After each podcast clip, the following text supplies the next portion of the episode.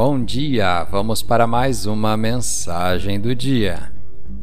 A escritura de hoje está no Evangelho de Lucas, capítulo 15, versículos 31 e 32. Disse o pai: Meu filho, você está sempre comigo, e tudo o que tenho é seu. Mas nós tínhamos que comemorar e alegrar-nos, porque este teu irmão estava morto e voltou à vida, estava perdido e foi achado. O tema de hoje: Venha para a festa.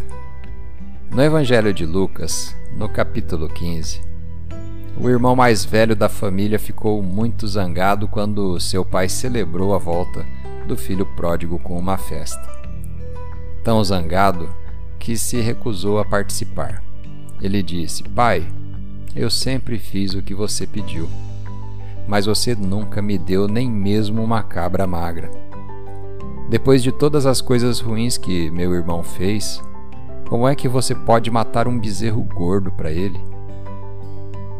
A amargura do irmão mais velho era gritante.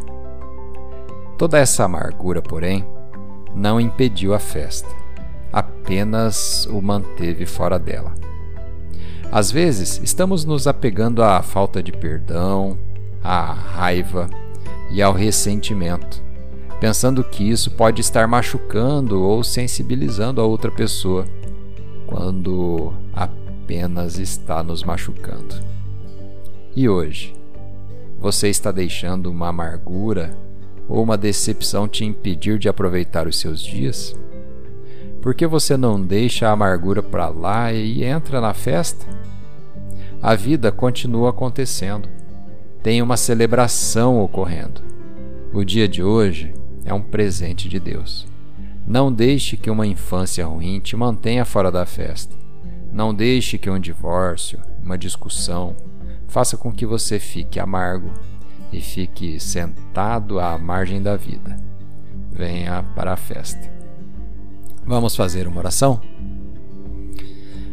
Pai, obrigado porque o dia de hoje é o seu presente para mim. E obrigado porque há uma celebração ocorrendo.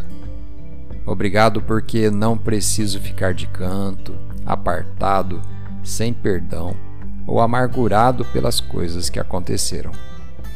Declaro que estou me livrando de tudo o que possa estar me impedindo de entrar na festa que é a vida. Em nome de Jesus. Amém.